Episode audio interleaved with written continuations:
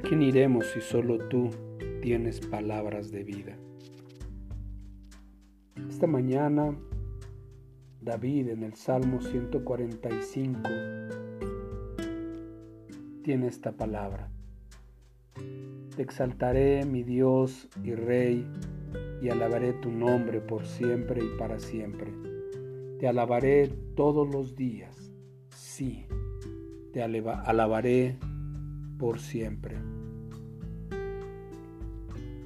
La mayoría de los norteamericanos en verdad sabían muy poco sobre Alexander Hamilton hasta el año 2015, cuando Lin Manuel Miranda escribió su éxito musical Hamilton.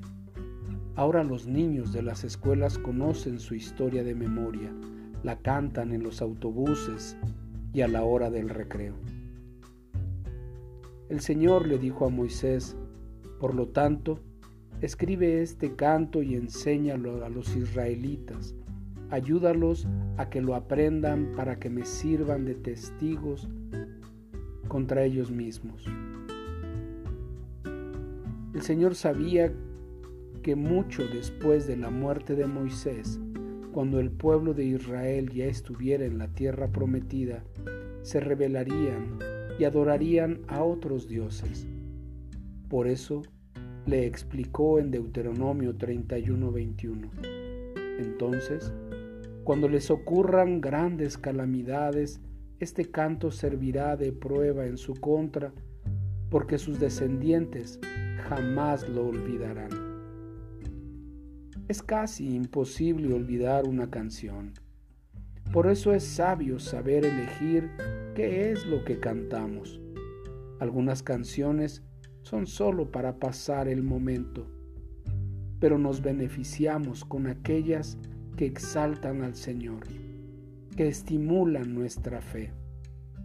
Entonces, cantemos y alabemos al Señor en nuestro corazón. Aquello que hablas o cantas da gloria a nuestro Señor Jesús. Cuando cantas, lo haces en verdad con sinceridad de corazón. ¿Qué es lo que tú buscas en un canto para adorar al Señor? ¿Tienes alguna canción favorita que podrías entonar ahora?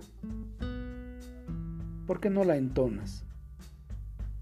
Padre, hoy queremos cantar para alabarte,